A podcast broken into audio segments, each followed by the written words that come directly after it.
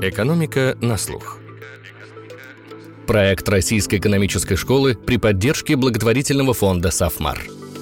Всем привет! Это «Экономика на слух», с вами Филипп Стеркин, я редактор подкаста «Рэш». Моя собеседница сегодня Наталья Ламберова, профессор Техасского университета в Далласе. И поговорим мы о технологиях и их роли в экономике разных эпох. Как человечество вырвалось из мальтузианской ловушки и как свободное от работы время становится двигателем прогресса. Почему именно Европа стала родиной современного экономического роста, а ему, к слову, нет и 300 лет. Дело в институтах, чуме, политической конкуренции, накоплении знаний. Почему Китай, некогда безусловный технологический лидер, предпочел застыть в гармонии, а не двигаться вперед? и превратился в новое время в отсталую страну. И почему Япония сделала иной выбор? Как отделить стабильность от застоя? И что определяет решение элит? Все это вечные для экономистов вопросы.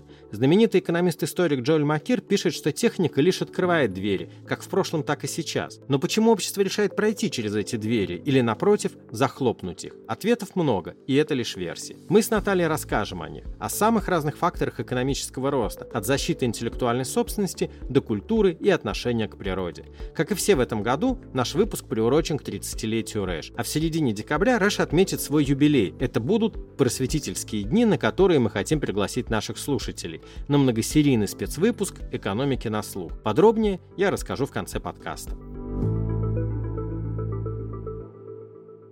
Наталья, добрый день. Здравствуйте.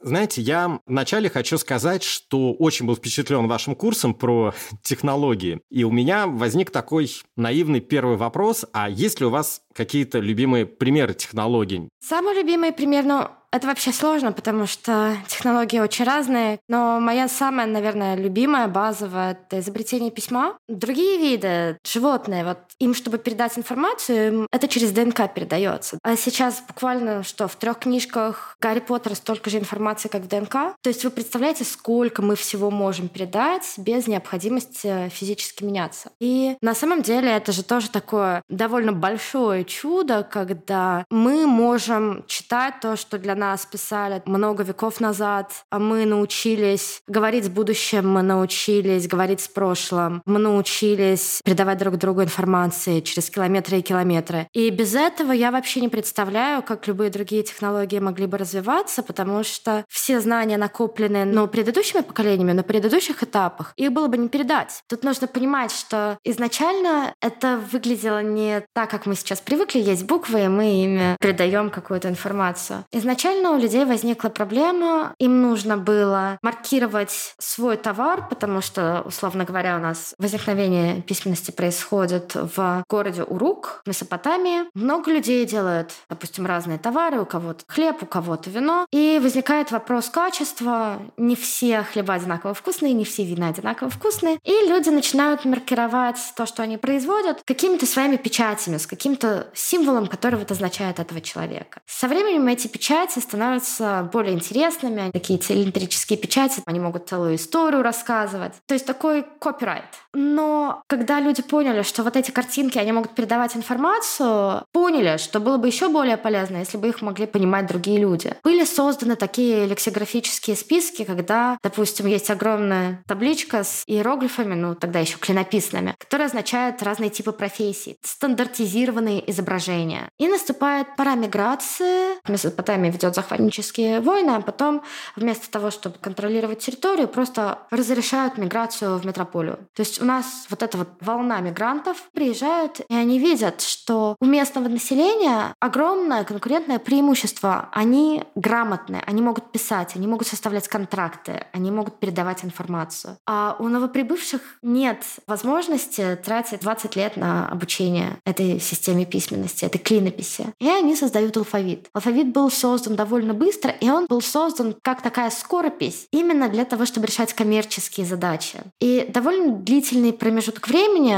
в Месопотамии, в Руке одновременно существовал и алфавит, и клинопись. Но со временем, со сменой поколений, все больше людей умели читать алфавит, и не нужно было учить клинопись, чтобы как бы поговорить, написать письмо дедушке. Постепенно перешли на более легкую к применению технологию письма к алфавиту. Именно из-за того, что были вот эти смены поколений и использовали использование системы письма, которая пользуется очень много людей, стало более значимым. И вот на самом деле есть довольно большие параллели, как сейчас люди переключаются между разными платформами и как переключались с клинописи на алфавит. Например, когда мы выбираем для себя какую-то социальную сеть, для нас важно, сколько человек уже пользуется какой-то платформой, я кто и подключусь. И, как правило, новые платформы, они как раз приходят с новыми поколениями, потому что, допустим, молодым людям интереснее не с родителями общаться, которые на Фейсбуке, им интересно между собой на ТикТоке. И уже тут обратный эффект, родители начинают, а что это за ТикТок такой? Я посмотрю, я подключусь. То есть вот это вот переключение между платформами, между разными технологиями, оно на самом деле очень сильно похоже на то, как люди перешли от клинописи постепенно к алфавиту. И если посмотреть до сих пор, как мы пишем, какая-то буква это перевернутая морда быка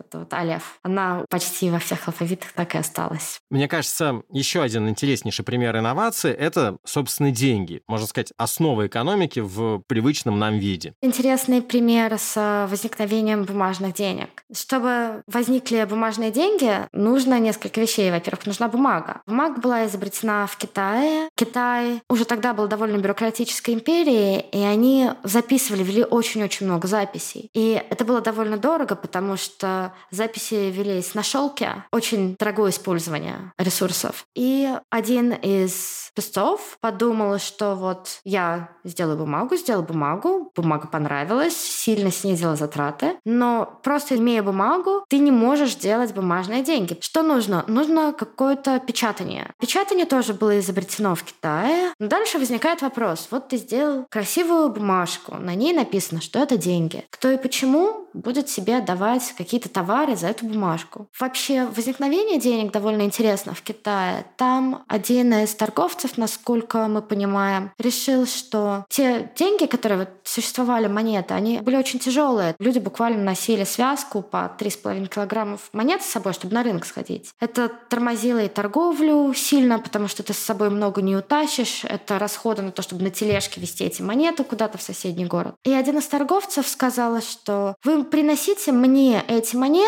я вам дам квиточек, на сколько-то монет. И кто вот мне даст квиточек, получит эти монеты обратно. Ну, понятно, с какой-то небольшой платой за хранение. Похоже на то, как, допустим, мы пальто в театре сдаем и потом получаем по номерочку. И вот эти номерочки стали пользоваться большой популярностью, потому что с собой по рынку не надо таскать какие-то килограммы металла. Можно было торговать удачно. Другие торговцы поняли, что это довольно легкий способ заработка. Тебе нужно просто хранить деньги и выдавать деньги, когда за ними пришли с квиточком, и ты получаешь какой-то процент. Прекрасный бизнес. Но и тут, конечно, китайское правительство поняло, что это вообще прекрасно. Будем у себя хранить вот эти монеты, этот металл. Бронза тяжелая, не особо ценная. Ну и вот начали делать деньги, уже используя печать, используя бумагу. Но, конечно, был вопрос о том, что много кто может печатать деньги, похожие на государственные купюры. И если посмотреть на картинки китайских купюр, они интересные. Там довольно много текста. И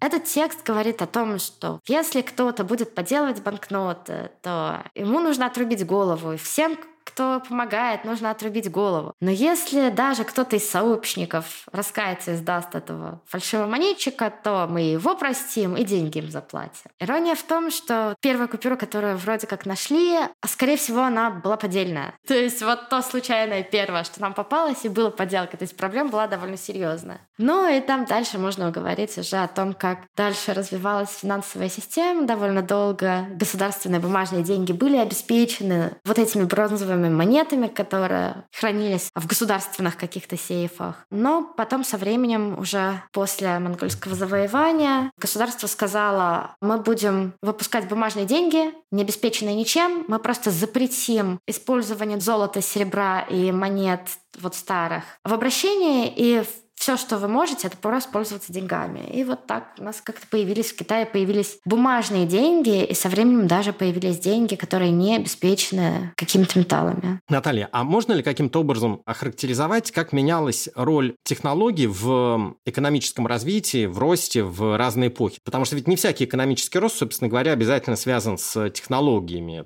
Да, вы правы абсолютно. И в древнем мире очень долго люди увидели у нас что-то получилось, у нас получилось посадить урожай определенным образом, и люди рассказывали своим детям, что вот только так надо, потому что вот это получается, и нового лучше было не пробовать.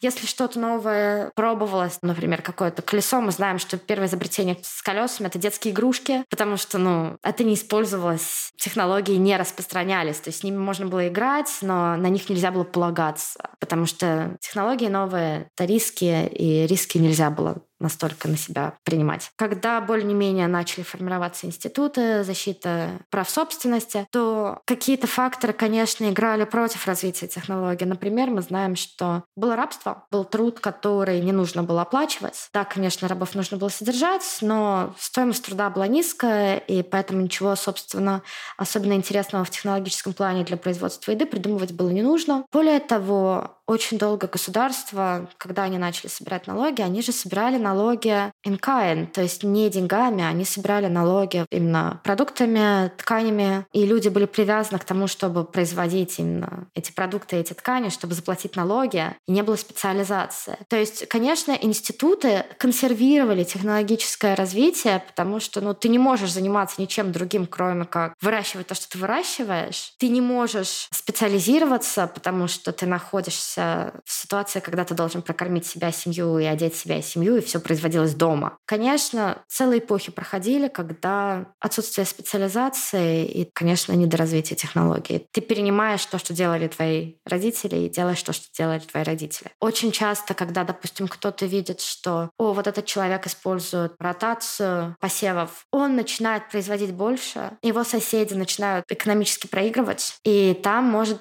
случиться, что «А ты почему делаешь не так, как мы делаем. Надо делать все одинаково, чтобы было по-честному. Когда вот изначально появились гильдии, они играли очень хорошую роль, они давали образование людям для того, чтобы использовать какие-то более технологические сложные вещи, но ближе к своему финалу гильдии по факту запрещали использование новых технологий, потому что стоял вопрос конкуренции с ними. Вот эта вот липкость институтов и создание сильных групп, которые выигрывают от старых технологий, это, конечно, тормозит технологическое развитие и ограничивает использование даже тех знаний, которые у нас есть. То есть кто-то что-то придумал, но ему не дают это использовать. И это было очень долго в человеческой истории. И вот когда постепенно эти институты стали ослабевать, тогда уже, конечно, использование существующих идей, оно стало намного легче. Когда проигравшие перестают иметь возможность блокировать развитие технологий, тогда технологии развиваются.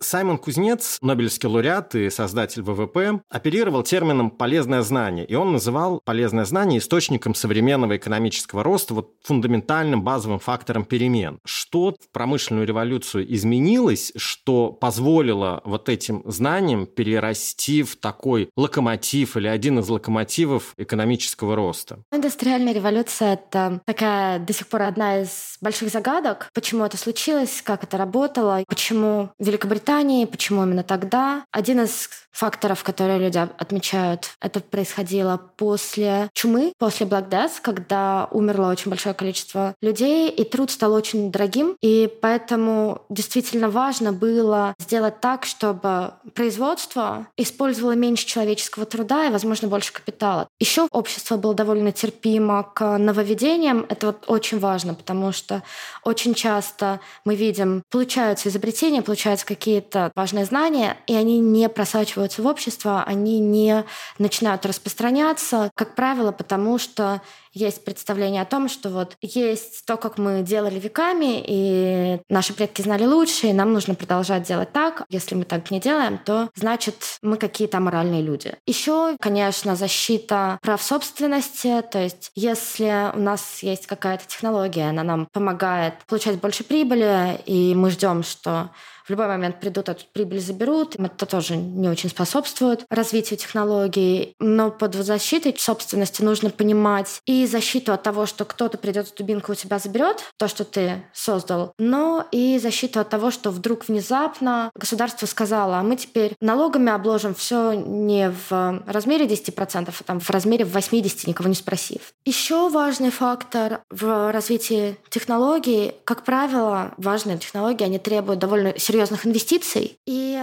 чтобы делать такие инвестиции, ты должен примерно предполагать, как ты думаешь, будет устроено будущее. Сложно вкладывать во что-то, когда будущее очень неопределено и очень много рисков. Создание новых технологий само по себе рискованный процесс. Очень много нужно сделать неудачных попыток, чтобы потом что-то сработало, чтобы отбить изначальные инвестиции. И, конечно, никто не будет вкладывать, строить дело своей жизни, рисковать, предполагая, что послезавтра у нас может все поменяться, и мне придется это все отдать, и это все пропадет. Но вот, то есть, это стабильность институтов, целесообразность коммерческая в том плане, что технологии будут направлены туда, где ресурсы дороже. То есть если у нас дорогой труд, у нас будут технологии, которые сберегают труд, замещают труд. Если у нас дорогой капитал, у нас будут технологии, которые замещают капитал. То есть вот такая разница цен. Еще важный фактор. Часто эпохи технологических прорывов, они следуют за так называемыми революциями в сельском хозяйстве. Что происходит с обществом? Меньше шансов у людей становится погибнуть от голода, от недоедания, как правило, появляется еще какое-то свободное время, потому что теперь вот мы научились лучше использовать нашу землю, лучше использовать наши какие-то запасы посевные. У нас есть свободное время, мы можем уже дальше думать, а вот как это сделать эффективнее? У нас есть время остановиться, подумать, придумать и попробовать, работает или нет. То есть вот какая-то минимальная безопасность в плане того, что ты можешь прокормить семью, у тебя есть крыша над головой. Вот эти условия нужны для того, чтобы дальше как-то технологии развивались. Они не будут развиваться, когда у людей есть задача выживания. Когда у нас сельскохозяйственные технологии улучшаются, людей в сельском хозяйстве нужно меньше. И тогда происходит урбанизация. И вот уже в городах технологический рост быстрее, потому что больше людей обмениваются информацией, происходит какая-то специализация, они все просто выращивают хлеб. Этот фактор очень важный, он развязывает руки людям заниматься чем-то, кроме сельского хозяйства. Общее количество еды, продуктов производства в обществе росло. Это приводило к тому, что люди переставали умирать от голода, люди заводили больше детей, и число людей росло быстрее, чем число произведенных продуктов. Это приводило к голоду, это приводило к экономическим проблемам. Реальные доходы на человека начинали падать, потому что население росло с большим темпом, чем шел экономический рост. То есть человечество попало в мультузианскую ловушку. Так называемая мультузианская ловушка. Да, у нас могут быть положительные шоки, допустим, от международной торговли, у нас могут быть положительные шоки от особенно хорошего урожая, у нас могут быть даже положительные шоки от технологий, но они все равно будут съедены ростом населения, который они вызывают. И если посмотреть на графики реальных доходов населения за большую часть человеческой истории, там их нужно, конечно, оценивать с некоторой долей скепсиса, потому что эти реальные доходы сложно оценить. Но если если посмотреть на графики оценок вот этих реальных доходов, то видно, что действительно очень большая часть человеческой истории мы были в мальтузианской ловушке. И как раз примерно в районе индустриальной революции общество наконец вырвалось из мальтузианской ловушки. И произошло две вещи. Во-первых, у нас ускорился темп технологического роста, а во-вторых, да, смертность снизилась, но при этом началась снижаться и рождаемость тоже. И более развитые общества, фертильность снизилась по сравнению с менее развитыми обществами. И мы стали видеть, что вот этот технологический рост приводит не просто к увеличению производства в обществе в целом, но и к увеличению доходов на душу населения, улучшению качества жизни отдельных людей. И это, собственно, довольно недавний феномен. И вот точно так же, как с причинами индустриальной революции, мы до сих пор не уверены на 100% в причинах вот этого демографического перехода, когда у нас снизилось число детей, которые каждая семья заводит, снизилась фертильность на душу населения. И там есть разные довольно интересные теории. Одна из теорий Вейла и Галора говорит о том, что когда темпы технологического прогресса становятся достаточно быстрыми, люди понимают, что так как раньше воспитывали в детей, не получится, потому что та технология, которую использовал, допустим, отец или мать, к моменту, когда ребенок вырастет, она устареет. Ребенку уже нельзя научить, смотри, что делают взрослые, и делать то же самое. Нужно давать ему какое-то образование, нужно давать какие-то инвестиции в человеческий капитал, чтобы уже в следующем периоде он адекватно мог пользоваться технологией, которая возникает. Это привело к тому, что в детей нужно инвестировать, они становятся дороже. Ты просто не можешь себе позволить столько детей при том, что вот их нужно чему-то научить, их нужно адаптировать к быстро меняющимся технологиям. И получается такая интересная воронка, что у родителей есть стимулы инвестировать в образование детей, потому что они знают, что на следующем шаге технологии поменяются. Дети более образованные, и они придумывают новые технологии с еще большей скоростью. И вот получается такой драйв инвестировать в детей, инвестировать в образование. Это одновременно приводит к еще ускорению технологического роста и еще больше большим инвестициям в образование. То есть такая очень элегантная модель. Мы не уверены, что она на 100% правильная. Есть также гипотеза о том, что в Великобритании, опять-таки, когда изменились относительные цены на труд и на капитал, произошло следующее. Там еще был технологический шок, который сделал не земледелие, а животноводство более экономически привлекательным, а это то, чем традиционно занимались женщины. И женщины откладывали возраст вступления вступления в брак для того, чтобы побольше быть на рынке труда, заработать себе какие-то сбережения. И из-за того, что они позднее выходили замуж, у них вот натуральным образом просто было меньше детей. Позже начинался вот период фертильности. Действительно считается, что формирование устойчивого экономического роста – это явление такое конца 18-го, начала 19 века, когда средние темпы роста ВВП на душу населения по оценкам выросли почти с нулевого уровня 0,1-0,2%, и при этом с высокими колебаниями, провалами, они выросли до 1-1,5% в год. Но действительно ли можно утверждать, что это именно явление этой эпохи, что это явление последних 200-300 лет? Или же были какие-то в истории исключения? Исключения. Вот, например, что пишут авторы Кембриджской истории капитализма. Преимущество этой пессимистической модели, про которую я сейчас говорил, заключалось в том, что она подчеркивает отличие нашего процветающего капиталистического мира от мира далекого прошлого, в котором не было современного экономического роста. Но на самом деле это не очень длительный период, 200-300 лет, повторюсь. Были ли какие-то периоды в истории, когда мы наблюдали устойчивый период э, экономического роста? Ну, смотрите, у Китая был довольно длительный период хорошего экономического роста, много технологических инноваций, бумажные деньги, порох, компас, вот это вот все. И этот период закончился. Закончился закрытием Китая, закончился откатом от большинства технологий. Мы до сих пор не уверены, почему это произошло, но правитель Китая династии Мин в тот период как раз говорил, что нам нужно пойти по дороге предков, нам нужно использовать те технологии, которые использовались раньше. Тут важный вопрос для нас. Кажется, что технологический рост, который который мы видим, мы сейчас ожидаем, что экономика будет расти с темпами 2% в год. Если она так не растет, это кризис, это большие проблемы. Это действительно происходит довольно короткий период человеческой истории, и это довольно хрупкая вещь на самом деле. Мы просто к ней привыкли так. Но были моменты, были фрагменты человеческой истории, когда был рост, был довольно устойчивый рост, и он прекращался. Возможно, из-за войн, он прекращался из-за политических причин, но нет никаких никакие гарантии, что устойчивый рост будет сохранен. Мы надеемся, что мы понимаем, какие вещи ему способствуют. Институты, защита частной собственности, доступ к капиталам, отсутствие каких-то очень больших политических рисков. То есть мы это все понимаем, но вот надо, чтобы такая вот благоприятная обстановка сохранялась для того, чтобы экономический рост сохранялся. Вот э, вы сейчас про Китай заговорили, а я вспомнил, у Голдинга есть э, рассказ такой «Чрезвычайный посол», и там римский император э, смотрит на представленное ему изобретение, это паровая машина, печатный станок и скороварка. И он представляет себе, как из-за этого печатного станка по всей империи разойдутся пасквили на его семью. Он смотрит на паровую машину и думает, что же мне делать со всеми этими рабами, которые окажутся ненужными. Он просит все это отложить в сторону, кроме скороварки. Говорит, покажи мне вот это изобретение. Ну, а самого изобретателя он отправляет как раз послом в Китай.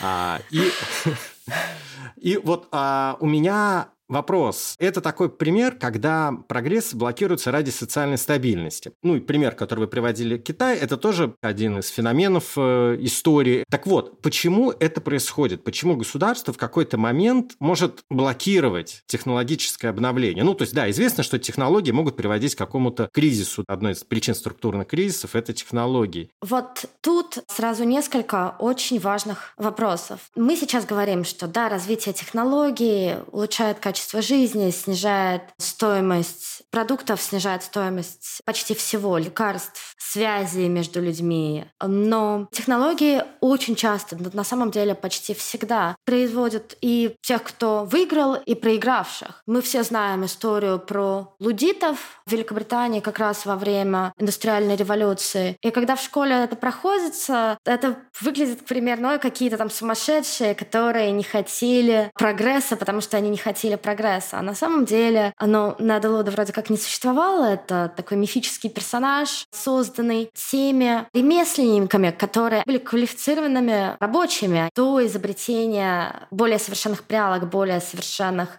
способов обработки ткани. Они вообще-то были довольно богатыми людьми. И тут приходят технологии, которые полностью замещают их труд, которые помогают производить что-то, что у них уходила неделя за буквально несколько часов. Эти люди лишаются своего комфортного положения. Более того, они же квалифицированные рабочие. Это то, чем они гордились, это то, что они умели, им нужно учиться чему-то. Они... Это иногда бывает сложно учиться чему-то сложному с нуля. Возможно, это приводит к понижению социального статуса. То есть это была огромная трагедия для довольно большой части населения появление этих технологий. Конечно, возникли вооруженные нападения с тем, чтобы разбить эти машины. И вот это вот было во время большого прогресса в текстильной промышленности Великобритании. Но мы знаем и много других примеров.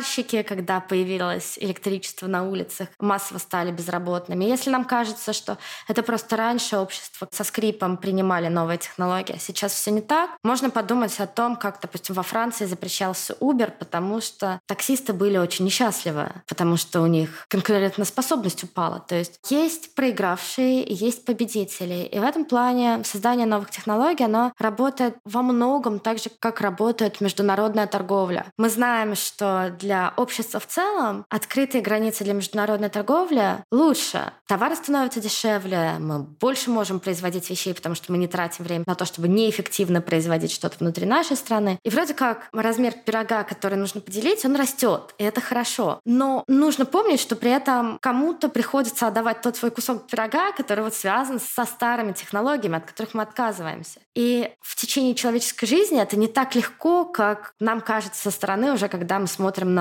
века человеческой истории. Это значит, что люди действительно теряют работу, теряют кровь. Им нужно переучиваться, они теряют социальный статус. То есть это очень большая проблема вообще-то. И часто можно думать о том, что вот это может приводить к политическим стимулам как-то ограничивать внедрение технологий. Например, как Uber во Франции. Мы просто говорим нельзя, потому что мы хотим наших таксистов защитить. Но есть другие стимулы политические иногда для того, чтобы притормаживать развитие технического прогресса. Вы сказали, что очень часто инновации на технологии блокируются из-за социальной стабильности, но Социальную стабильность тоже тут нужно немножко распаковать, что внутри этого понятия находится. Как правило, все-таки решение поддержки или не поддержки или блокировки каких-то технологий принимает не какое-то абстрактное государство, а человек или люди. То есть это может быть парламент, и люди там голосуют в нем. Это может быть в случае авторитарных стран какой-то единоличный правитель. И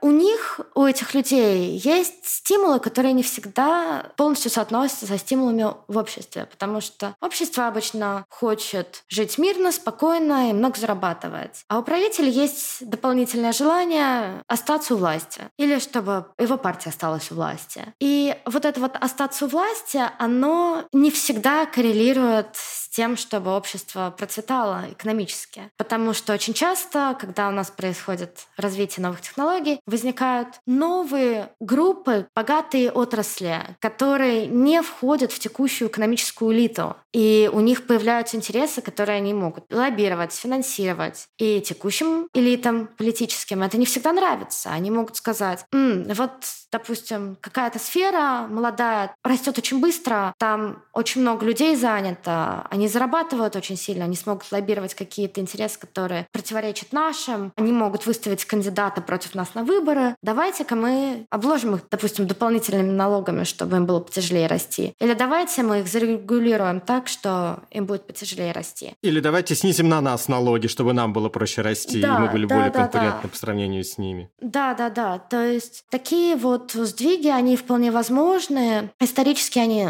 случаются. Джо Маккир, экономический историк, пишет, что, как правило, экономические элиты не любят конкуренцию со стороны новых технологий, политические элиты не любят конкуренцию со стороны быстро растущих отраслей, которые не им принадлежат. Но есть дополнительные факторы, которые особенно опасны для авторитарных режимов. Если новые технологии позволяют людям легче кооперироваться, если новые технологии позволяют людям быстрее обмениваться идеями, то такие технологии также облегчают людям возможность выйти против авторитарного лидера, попытаться его сместить. И, конечно, это опасно. Мы знаем, что печатный станок Гутенберга не был с восторгом воспринят э, магистратами городов. Очень во многих случаях он запрещался, запрещалось в городе иметь печатный станок станок, потому что мало ли что на нем напечатают. Мы знаем, что некоторые страны блокируют интернет сейчас. Мы знаем, что некоторые страны, когда возникло радио, контролировало, у кого какие есть радиоприемники, для того, чтобы контролировать вот эти каналы передачи информации. Потому что а вдруг люди договорятся, а вдруг люди скооперируются, и это будет опасно для авторитарного лидера. Я вспомнил, что а, пару лет назад выпускался доклад э, о застое в российской экономике, и там том числе говорилось, что как раз власти может быть невыгодно технологическое обновление, невыгодно инновации, невыгодно пускать э, иностранные инновации в большом количестве иностранный капитал, потому что это как раз может привести к потере рабочих мест, к росту безработицы, иными словами, к нарушению вот этой э, социальной стабильности. Но тут вот интересно, если новые технологии достаточно сильны, чтобы лишить людей работы,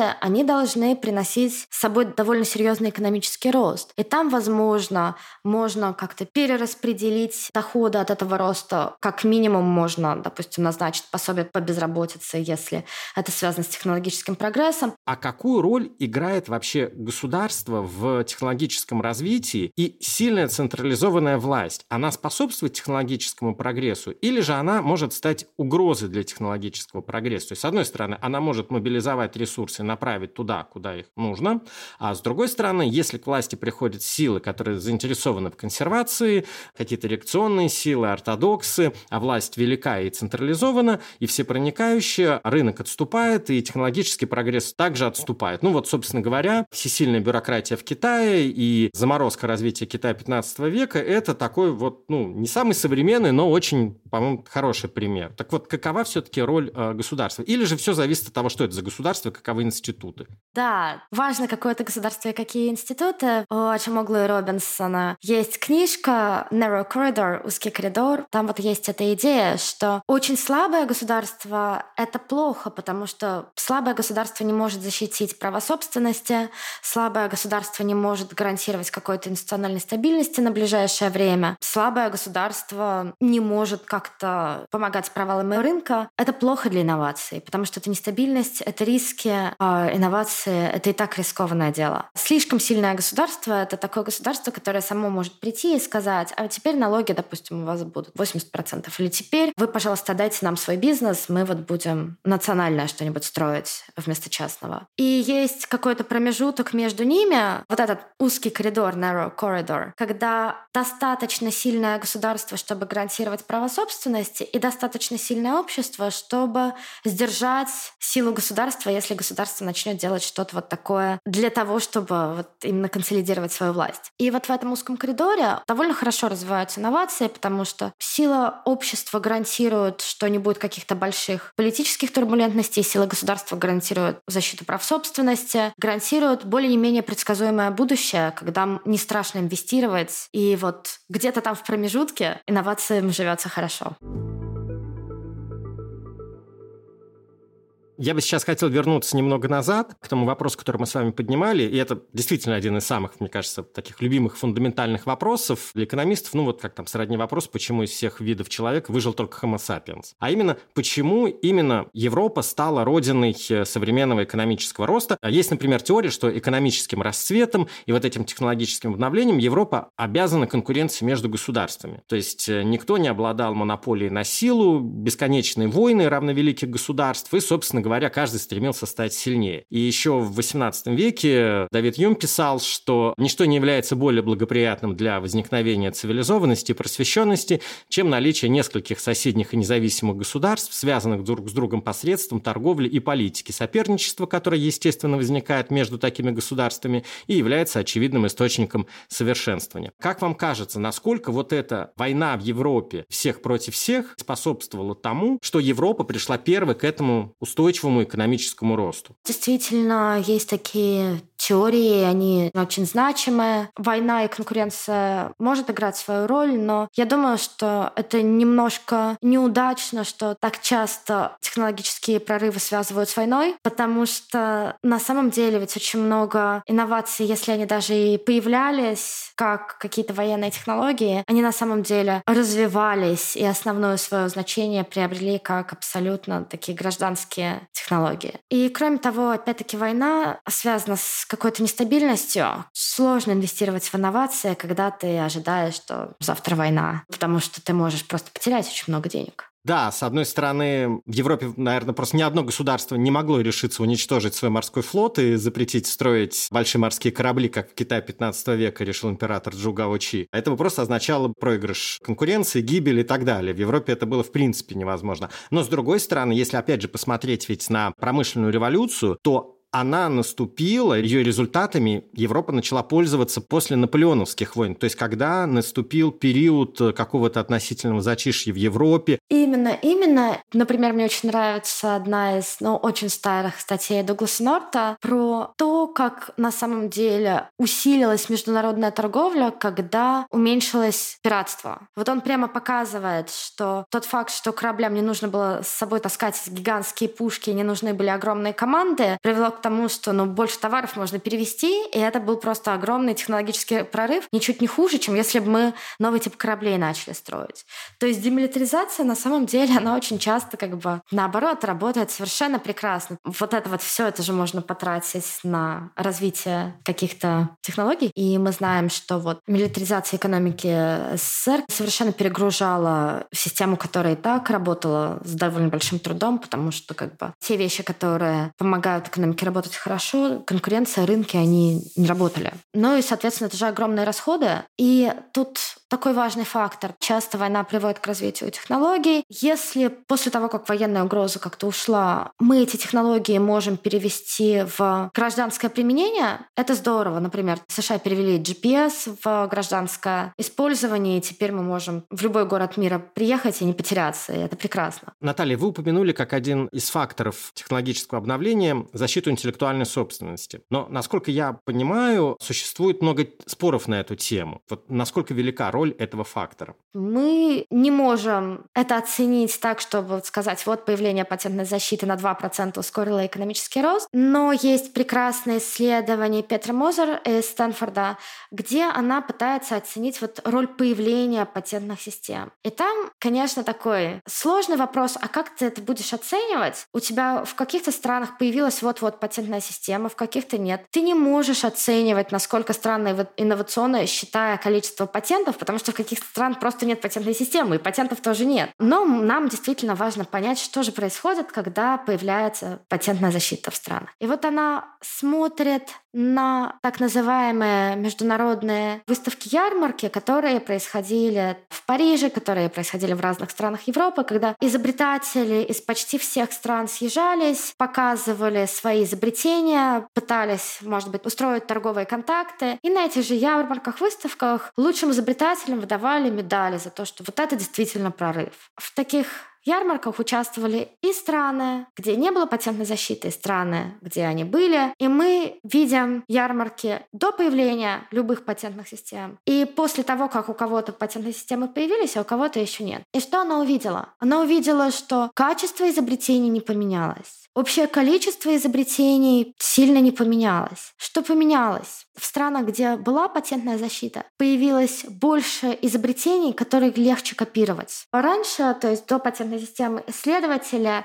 инвестировали в такие изобретения, которые очень сложно воспроизвести. Соответственно, те отрасли, где ты условно придумал какой-то новый станок, его легко воспроизвести, ты не будешь в это вкладываться, потому что кто-то скопирует, будет производить вместо тебя, будет более эффективным. Тебе нужно какие-то более тонкие технологии придумывать. Когда у тебя есть патентная защита, ты не беспокоишься о том, что кто-то скопирует, ты просто делаешь то, что ты придумал. Вот этот станок, который легко воспроизводим, но это не страшно, потому что ты защищен. То есть поменялось направление технологического развития, но не поменялась степень инновационности. И вот это очень интересный результат. Она также делала исследования о том, что происходило с технологическим прогрессом, когда вот во время, по-моему, Второй мировой войны немецкие патенты были национализированы в США, и опять-таки поменялось направление исследований, не поменялась степень инновационности. Вообще сейчас дебаты о роли интеллектуальной собственности находятся в таком состоянии, что часто говорят, что если бы не было патентной системы сегодня, у нас недостаточно аргументов для того, чтобы ее ввести. Но вот она есть есть, у нас статус-кво, в котором она есть. И это все довольно интересно. И говорю, в разных странах вот эти вот схемы с патентной защитой, они могут работать очень по-разному. В США есть патентные тролли. Где-то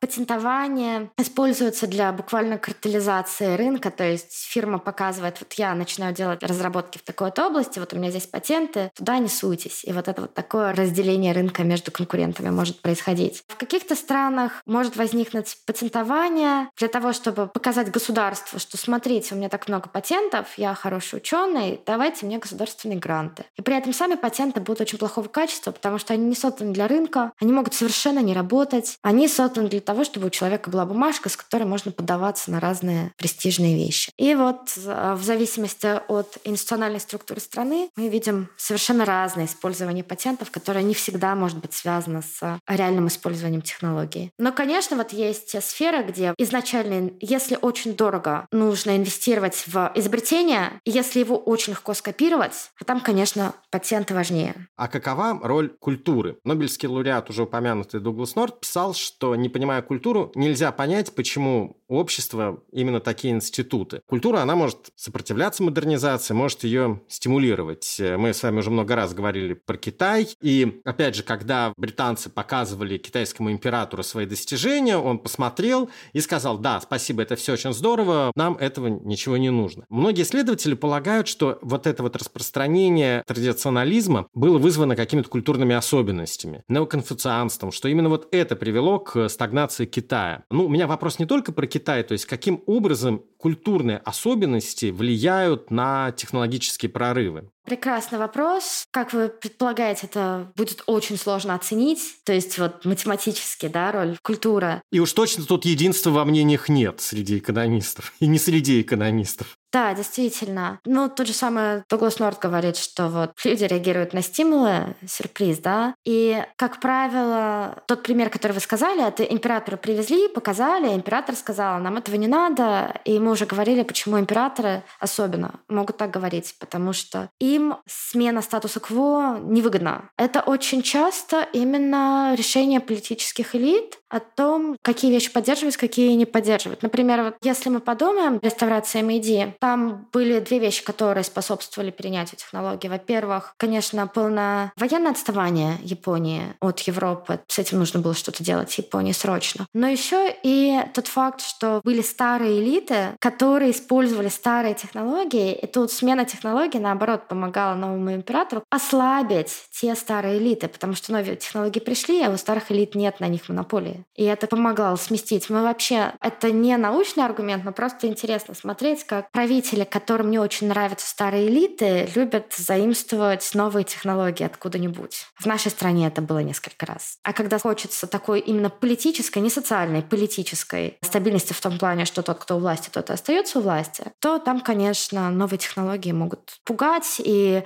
конечно, всегда возникает такой соблазн сказать, что а вот кто их использует, тот плохой и аморальный. Потому что это не так, как было раньше. Скажите, а какую роль в технологическом прогрессе играет отношение к природе? Вот ну, в той же Европе, например, вера в прогресс, она некоторым образом ассоциируется с э, верой в необходимость подчинить себе природу. Это часть некоторым образом вот европейского прогресса, часть такой даже культуры. А в Китае отношение несколько иное. Мы постоянно сравниваем Европу и Китай. Ну, в общем, многие исследователи, тот же Джоэль Макир постоянно сравнивает и пишет об этом. Правда, он ставит вопрос несколько иначе. Не почему Европа обогнала Китай, а почему Китай 1800 э, года стал да. проигрывать Китаю 1300 года. Ну так вот, а как британский ученый Джозеф Нитком писал, что в Китае ключевым словом неизменно является гармония. И всю историю Китая пронизывает, писал он на сознание, что человек является частью некого великого организма. Вот можно ли вычленить этот некий фактор, тоже, наверное, культуры, отношение к природе? Я думаю, что можно, наверное, выделить этот фактор, как и многие другие факторы. Нужно понять просто, как про это думать. Если про это думать в терминах того, что вырубить лес — это дорого не потому, что это дорого физически и сколько мы должны заплатить за это, но что есть дополнительная цена, которую мы платим за то, что у нас больше нет леса, а мы любим лес, и лес — это важно, потому что это природа, то, конечно, это должно повлиять на направление технологического развития. То есть технологии будут бережнее обращаться с природными ресурсами, потому что у этого есть какая-то дополнительная ценность, которую мы туда вкладываем. Я вполне могу себе это так представить. Но я думаю, что в такой формулировке это точно так же будет работать, как, допустим, цена труда после чумы в Великобритании. Труд становился дороже, мы хотим его использовать меньше. И точно так же, если мы вкладываем дополнительную ценность в природу, то ее разрушение нам дороже, мы будем стараться этого делать меньше. Но, конечно, это мы, видимо, говорим о Древнем Китае, потому что сейчас у Китая с окружающей средой конечно. не очень хорошие отношения. Скажите, а вот этот э, устойчивый экономический рост, о котором мы все время говорим, как вам кажется, он является теперь некой новой нормой, некой новой нормальностью? Или же эти 200-300 лет исключение? И, собственно, мы можем продолжать развиваться в несколько иной парадигме, то есть будет развитие, но не будет э, экономического роста. И опять же, часто говорят, вспоминают э, поднятую в 30-е годы концепцию вековой стагнации, что вот мир, собственно, ну, может войти снова в эпоху отсутствия устойчивого экономического роста. Тут Наверное, надо подумать о том, как мы именно понимаем экономический рост. То есть одна вещь — это ВВП, но ВВП — это вот сумма всего, что мы произвели, умноженная на цену того, что мы произвели. И очень часто мы благодаря технологиям получаем вещи, которые просто не входили в ВВП прошлом, и мы не знаем, как это оценить. Какую цену мы, например, можем поставить на то, что мы с вами можем сейчас через океаны говорить по Zoom? То есть это вот сложно оценить. Это уйдет в ВВП как стоимость, допустим, подписки на Zoom. Это первая часть. Вторая часть. Насколько это норма и насколько это будет временный этап развития человечества, честно, пока не пройдет какое-то еще время, мы не узнаем. Вот у Китая было же буквально пару веков, они очень прекрасно росли. И я думаю, что они были уверены, что у них устойчивый экономический рост. А потом он прекратился. И выяснилось, что вот эта норма, она закончилась. Но там, насколько я понимаю, все таки внешние вещи играли большую роль в прекращении устойчивого роста Китая. Но есть еще один компонент. Мы вроде как видим, что у нас растет число патентов, при этом темпы роста постепенно снижаются, и по оценкам вклад каждого патента становится все меньше в экономический рост. Некоторые люди называют это great stagflation, Некоторые ученые думают, что мы стали производить технологии, которые менее важны со временем. Так ли это? Большой вопрос. Мы видим, что с одной стороны, да, то есть мы не изобретаем электричество, не изобретаем паровую машину. А с другой стороны, сейчас мы видим, что довольно быстро в эпоху ковида мы смогли произвести вакцину. Раньше изобретение новых вакцин — это десятки лет, сейчас это меньше, чем за год произошло. То есть я бы не сказала, что мы стали менее инновационные и что инновации стали менее важные. Я думаю, что очень много прорывных технологий было сделано в прошлом, потому что они решили какие-то ключевые потребности, и мы пытались решить какую-то задачку, как, например, осветить жилище ночью эффективным образом. И вот эта задачка решалась, и она решилась. И дальше у нас другие задачки, которые чуть менее важные, потому что мы сначала решаем самое нужное. Наталья, спасибо вам большое, было очень интересно с вами поговорить, и у вас, еще раз повторюсь, очень интересный курс. Спасибо большое, было очень приятно. Всегда рада поговорить о технологиях.